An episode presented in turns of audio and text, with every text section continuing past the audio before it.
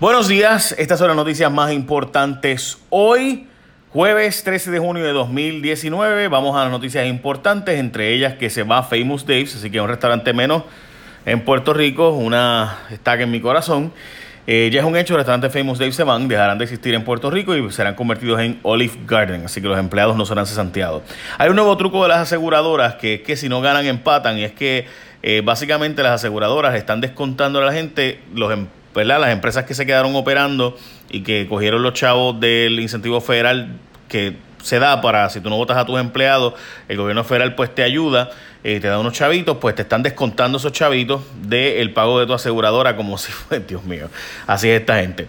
Eh, la jueza federal paraliza acuerdo de la Autoridad de Energía Eléctrica, dice ella que faltan guaniqueques, o sea, faltan detalles legales, pero también de las consecuencias que tendrá este acuerdo sobre terceros, incluyendo los aumentos. Recuerden que este, eh, y, en esto es bien interesante, ¿verdad? Porque todo el mundo habla de lo poco democrática y del insulto que es que tengamos una Junta de Control Fiscal, pero en este tema específicamente, si ustedes ven, eh, el gobernador está de acuerdo con la Junta, o sea, en todos los acuerdos que se ha hecho entre la Junta y los acreedores, el gobernador ha estado de acuerdo.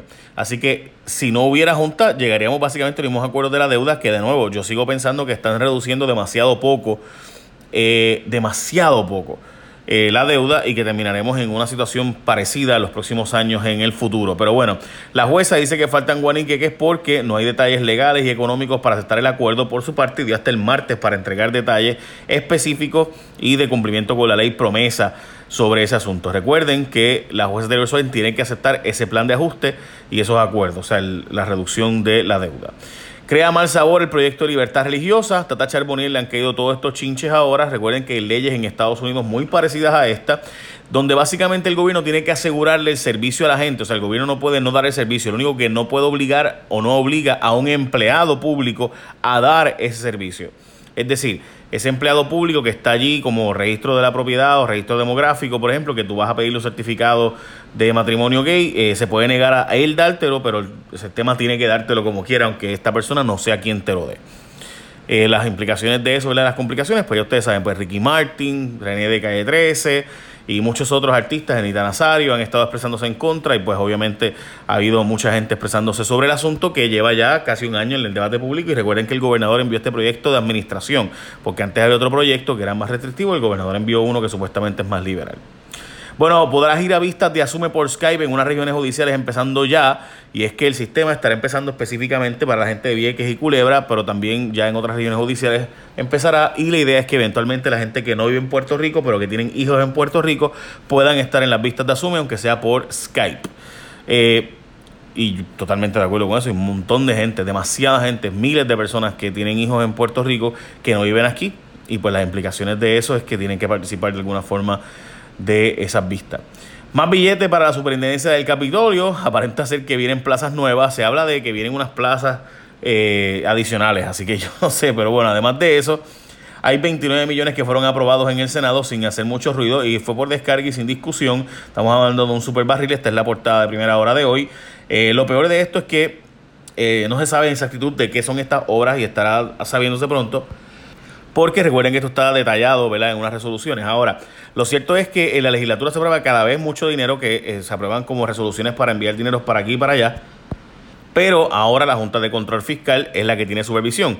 Obviamente, cuando la Junta dé para atrás a todas estas asignaciones, el Senado dirá que la mala es la Junta, que la, Junta es mala, mala, mala, mala y todas las cosas, ¿verdad? Y les funciona como parte de la estrategia que está tratando de empujarse aquí, de que el gobierno es bueno, la Junta es la mala. Hoy escribo una columna en primera hora, recuerden que la cambiamos de antes, que era los lunes, se cambió para jueves. Y la, la, columna es sobre el amigo Johnny Méndez o lo que queda de Johnny Méndez, todo lo que ha rebajado. Eh, pues trato de hacer reflexionar a Johnny Méndez sobre las contestaciones que dio en una entrevista que me dio el martes. Léanla porque habla bastante directo sobre el asunto. Héctor O'Neill podría declararse culpable. Ah, pueden ir a primerahora.com o obviamente pueden ir a mi resumen, ahí está el link directo. Héctor O'Neill podría declararse culpable. Eh, antes de ir a eso, recuerden que todos los días usted puede ¿verdad? llegar, leer el resumen, no solo tiene que eh, escucharlo, usted puede leerlo, puede entrar a jfonseca.com, busque el día de hoy y ya está.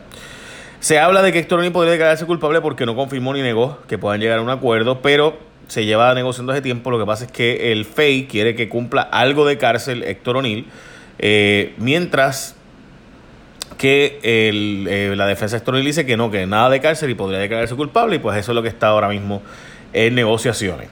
Salpa fuera la OPR por la ceremonia de investidura del presidente. Habrá protestas. Hoy es que desde los años 70 esta ceremonia dejó de hacerse.